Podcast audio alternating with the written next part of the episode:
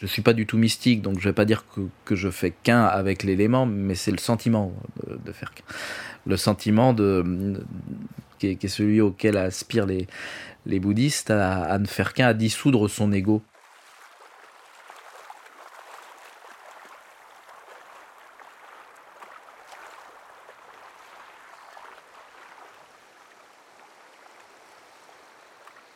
Ce qui me plaît, c'est que tout est plus lent sous l'eau. Euh, les, algues se déplacent lentement, euh, euh, les, poissons se déplacent aussi lentement, et toi, tes gestes sont forcés d'être plus lents. Donc je pense que c'est tout ça qui rend, ça onirique. L'air, c'est ce qui est directement vital, directement le plus, plus important, et être capable de vivre sans ça, ça rajoute peut-être au côté, je me rends compte maintenant en le disant, mais au côté pouvoir magique.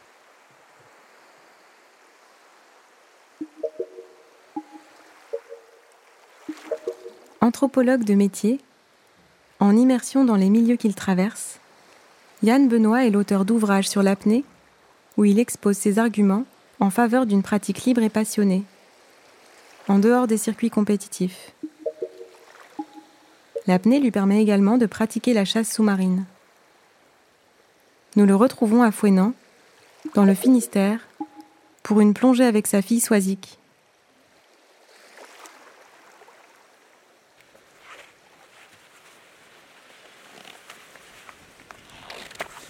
C'est une vieille combi.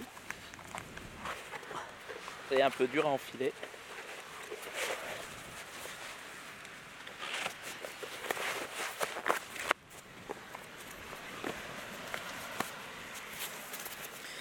Le savon pour glisser. Dans la combi.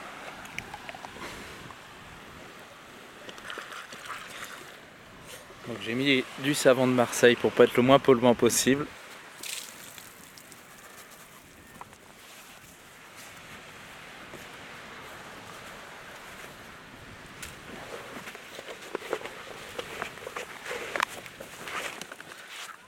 Donc je prends toujours une dague, c'est pas pour faire du mal euh, à qui que ce soit, mais c'est par sécurité, il arrive qu'il y ait des filets de pêche, des choses comme ça. La mets euh, à la cheville, donc euh, certains la mettent à l'avant-bras, moi je suis moins gêné comme ça.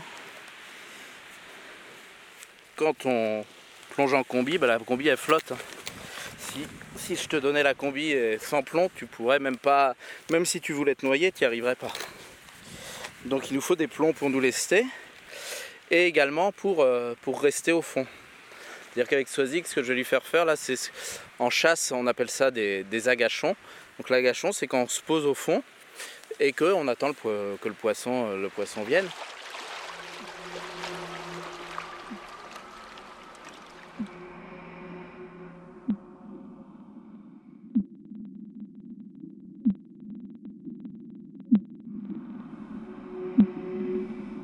C'est un des thèmes qui revient le plus dans la, dans la bouche des, des apnéistes. Par rapport au plongeur bouteille, il y a le fait d'être libéré du, du matériel. On n'a pas besoin d'oxygène, on n'a pas besoin de faire de palier. On a l'impression de se libérer des, des contraintes biologiques, puisqu'on a l'impression de pouvoir vivre euh, sans, sans respirer. On a aussi euh, la liberté euh, de se mouvoir dans les, dans trois, dimensions, quoi, sous, l'eau. On est libéré donc des, euh, contraintes de la pesanteur. Et puis, dans mon cas, mais je pense dans d'autres, on a le sentiment, même si on est à deux, même si on est en binôme, de se libérer des, des contraintes sociales le temps de l'apnée, parce que faut bien dire ce qui est, les apnéistes sont souvent des individualistes même si c'est tempéré par aussi euh, le besoin du collectif et de la sécurité. Il y a toutes ces, toutes ces libertés qui apparaissent, qui se mettent, euh, qui se mettent en, place. Qui est une aspiration qui est antérieure, bien sûr, euh, chez moi, dans mes choix politiques, dans mes choix de, de vie.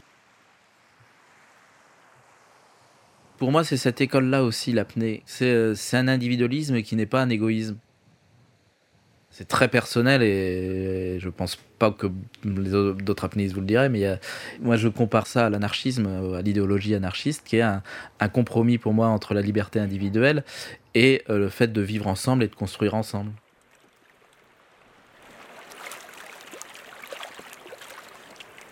Donc on va essayer de, palmer le plus doucement possible et le moins bruyamment possible. Essayer de ne pas nous signaler aux poissons si on a la chance d'en voir aujourd'hui. En fait, on fait plus que de l'apnée aujourd'hui, on fait un peu de chasse, mais sans, sans fusil. De la chasse végane.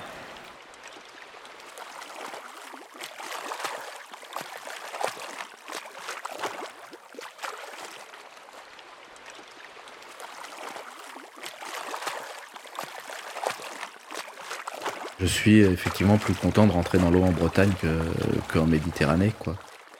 C'est vrai que la Méditerranée, je la trouve euh, agréable à plonger, parce que facile, entre guillemets, à plonger. Euh, ça bouge pas, c'est très clair.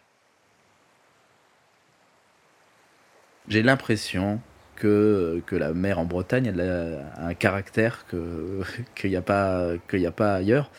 Le fait qu'il y ait des grandes marées, ça, ça donne de la vie pour moi euh, à la mer par rapport à, la Méditerranée qui ça va faire hurler beaucoup de, gens, mais qui pour moi est un grand lac.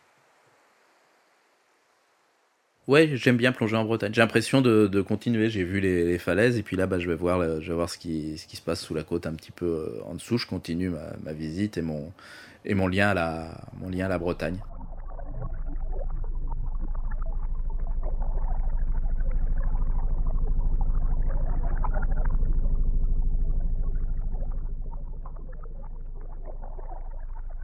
J'ai commencé en y allant avec euh, un slip de bain, des petites palmes, un masque et un tuba, et puis après euh, c'est passé au shorty, puis à la combi de plongée bouteille, puis à la combi de chasse, puis aux palmes longues.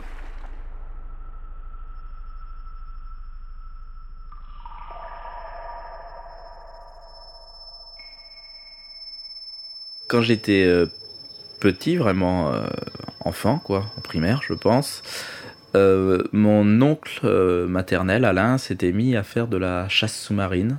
Mon oncle était déjà une personne que j'aimais, j'aimais beaucoup. C'était un oncle très, gentil, euh, très, aimant et qui faisait peut-être effectivement des, choses que faisaient pas mes parents, plus, osées, plus entre guillemets risquées.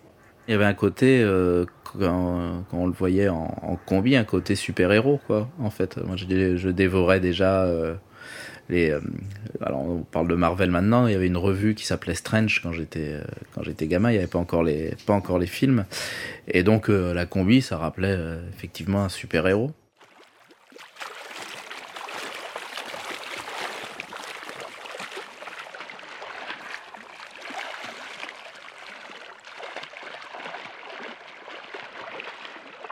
Il va profond, il voit des choses sous l'eau qui sont invisible au commun des mortels. Je sais pas du tout maintenant avec le recul euh, si euh, euh, ce qu'il en était réellement, mais j'avais l'impression qu'il partait, partait au large, quoi. il disait, il va, c'était dans la Manche, il va arriver en Angleterre, c'est pas, c'est pas, c'est pas possible, quoi.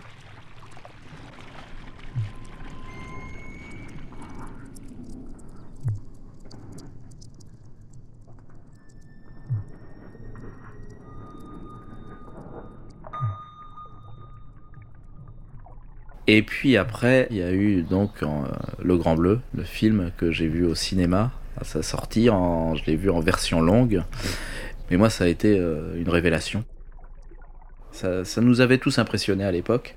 Les apnéistes euh, entre, qui, ont, qui ont plus de, plus de 30 ans, en tout cas, je pense que tous vous diront le rôle important du Grand Bleu dans l'envie de faire de l'apnée.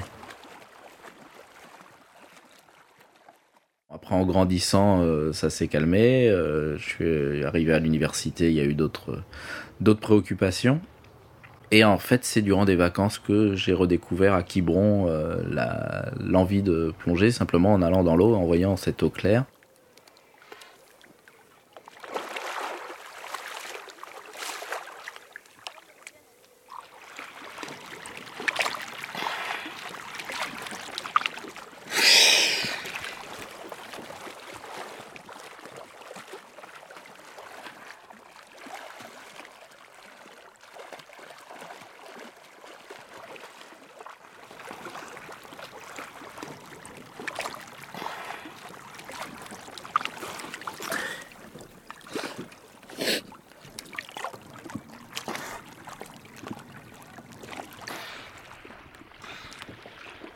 Je cherche la relaxation.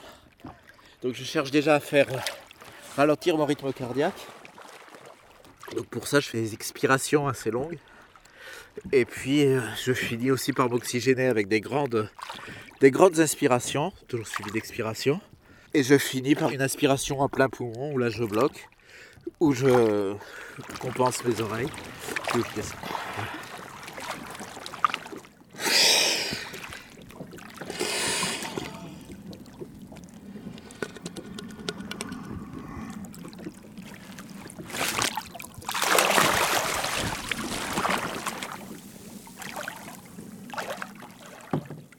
Donc là, on fait ce qu'on appelle un canard. Euh, le canard, c'est euh, le moment où on plonge, le, corps se coupe en deux, et puis euh, on essaie de remettre les, jambes à la verticale pour faire une belle descente, qui est très important pour, commencer. Et puis on descend, on commence à descendre. D'abord, donne les premiers coups de palme assez forts, mais il faut toujours avoir une relaxation. Et euh, on va petit à petit ralentir nos battements pour trouver le moment où on va être en flottabilité euh, négative. Et donc là, on va s'arrêter de palmer et on va euh, se laisser couler. Idéalement, on va fermer les yeux pour, pour être dans, dans, le relâchement. Et là, donc, on n'a plus le stress de se dire est-ce que ça va passer? Et on n'a pas encore le stress de se dire va falloir que je remonte et que je vais respirer.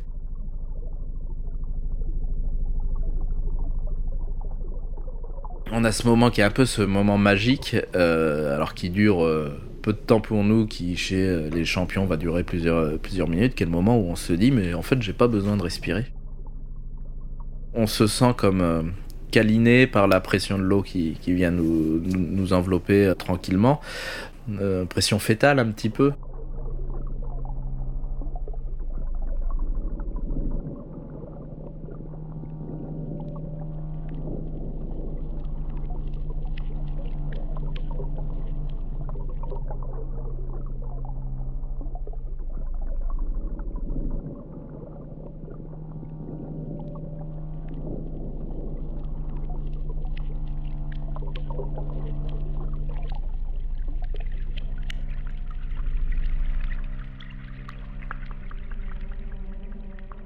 Quand j'ai débuté à sortir tout seul en mer, il y a eu des, petits moments où le cœur abatté s'est mis à battre. Euh, petits moments un peu, euh, un peu cocasses. Hein, euh, c'est pas glorieux à raconter, mais il y a mon ombre qui se projette sous, la surface de l'eau. Je crois que c'est un requin.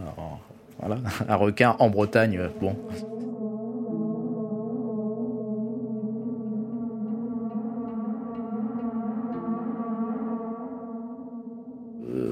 des, sons qu'on définit pas, euh, qui paraissent un peu plus graves, un peu plus euh, étouffés, même s'ils sont, ils le sont pas. Et euh, je dirais qui, qui évoque un petit peu la perception des sons qu'on a dans un rêve.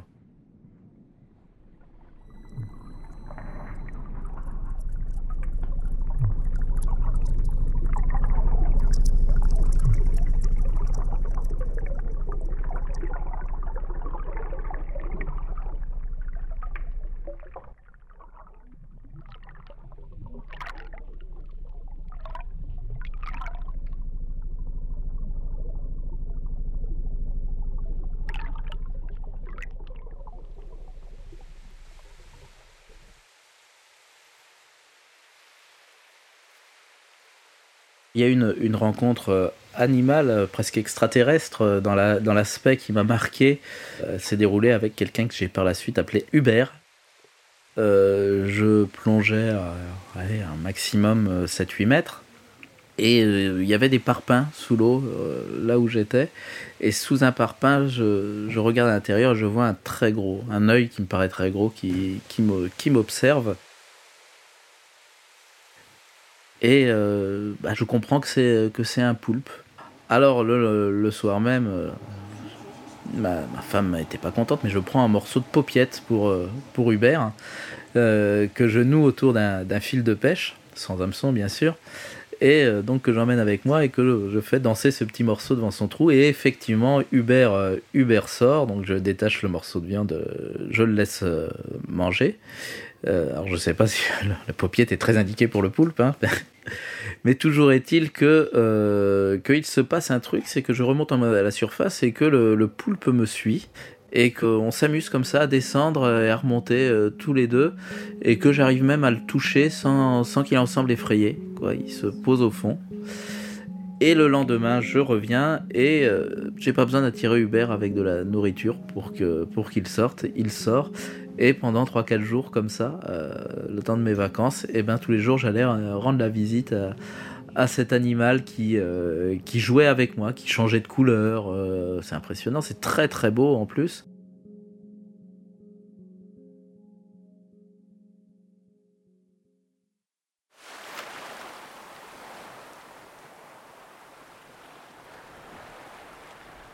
C'est plus facile de plonger à ce qu'on appelle euh, les étals, c'est-à-dire le moment où la marée se, se repose. Quoi. Donc ça peut être l'étal de basse mer, quand elle est complètement, euh, quand elle est complètement retirée. Et donc euh, là, il, va y avoir un moment où, la mer va se mettre euh, en pause et donc on va pas avoir de, de courant. Hier, quand on est sorti, au début de la sortie, c'était ça. Et alors je sais pas si ça venait de la côte, mais d'un coup, effectivement, ça a commencé à remonter. L'eau s'est troublée un petit peu et il y a eu plus plus de courant. On trouve des, conditions plus, plus faciles et en plus on peut du coup aller plus loin c'est-à-dire euh, dans des zones qui n'ont pas été explorées par d'autres chasseurs sous-marins. Psychologiquement, on se dit qu'on voit des zones que personne n'a vues.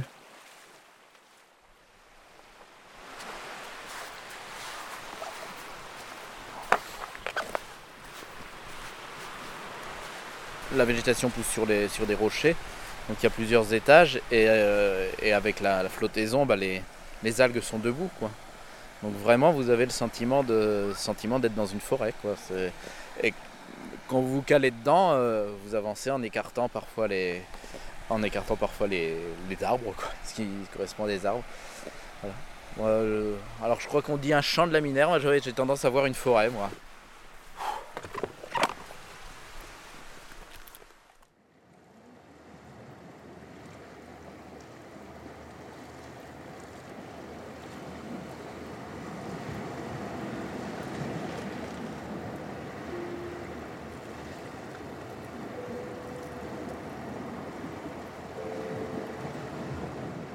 La mer, ça reste une frontière entre, entre nous et un autre monde, la surface de la mer, je veux dire. Ça rajoute, euh, ça rajoute peut-être au sentiment de liberté, c'est-à-dire une autre des barrières qui est franchie, c'est celle entre, le, entre la réalité et le rêve, quoi. Il n'y a pas d'autre être humain euh, avec nous. Il y a l'environnement et on peut, on peut se, fondre, euh, se fondre dedans. Et, et, il y a un petit, un petit satori, comme disent, une petite illumination, comme disaient les bouddhistes, qui, euh, qui, est plutôt, euh, qui, est, plutôt très agréable. J'ai entendu des guitaristes décrire, qui sont le moment où on fait un solo sans, sans réfléchir à ses doigts, sans réfléchir à ses accords. Et, euh, ben moi, voilà, c'est un peu ça que je vis, c'est ce moment où, où j'ai l'impression que je suis la mer.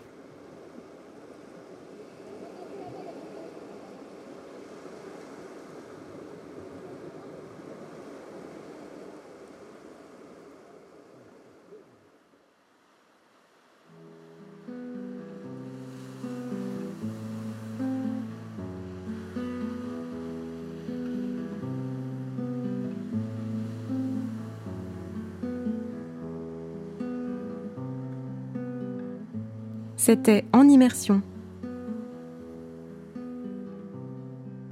Un documentaire de Mathilde Doisy et Nathalie Hong, avec Yann Benoît. Mixage Aurélien Frances. Une coproduction de Silence Podcast et Micromonde.